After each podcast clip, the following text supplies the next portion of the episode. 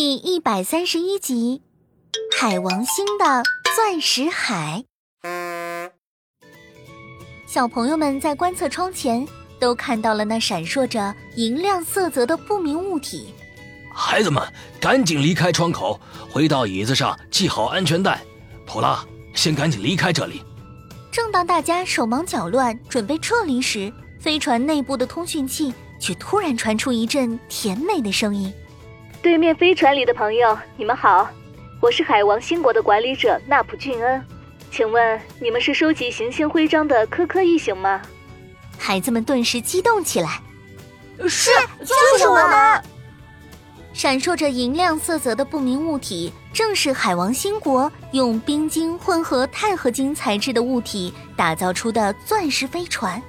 此时，孩子们换乘到了海王星国的飞船中。凭借着钻石飞船特殊的抗冲击、抗腐蚀和自带的发光功能，大家已平安进入海王星。再过不久将抵达海王星国。我收到尤尔尼斯奶奶的通知时，正在组织大家在钻石海里打捞海王星的徽章呢，所以接你们的时间稍微来迟了一些。什么？钻石海？哦，对了，小朋友们，我们海王星上可是有钻石海的哟。之所以有钻石海呢，是因为海王星大气中的甲烷在地心深处受到高温高压的作用而形成。但是呢，海王星的地心温度高达七千多度，所以钻石会因为高温而液化形成七千多度的钻石海洋。哇，好梦幻呀，是吧？也得益于有钻石海洋，我们提取出了很多的冰晶物质。再跟我们自己研发的坚固材质相融合，就制作出了飞船，还搭建出了可供大家行走的路面呢。那普君恩姐姐，刚才你提到在打捞海王星徽章，就让我们来帮忙吧。打捞工作，各位小朋友还是帮不了忙，毕竟啊，钻石海洋的温度实在是太高了。所以我还想麻烦一下你们，帮我探测一下海王星徽章的具体位置。说话间。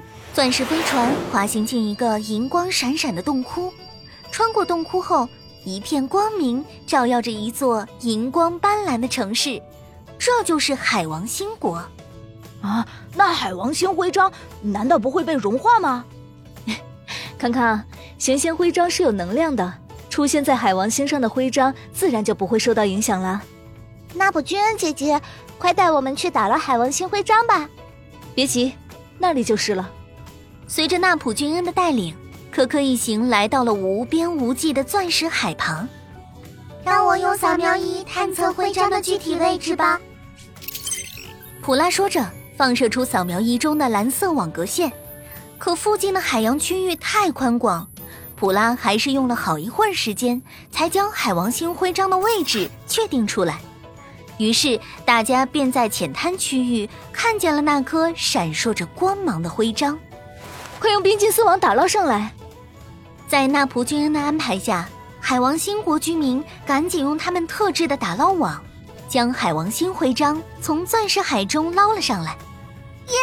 这样所有徽章都集齐了，太棒了！太好了，月球有救了！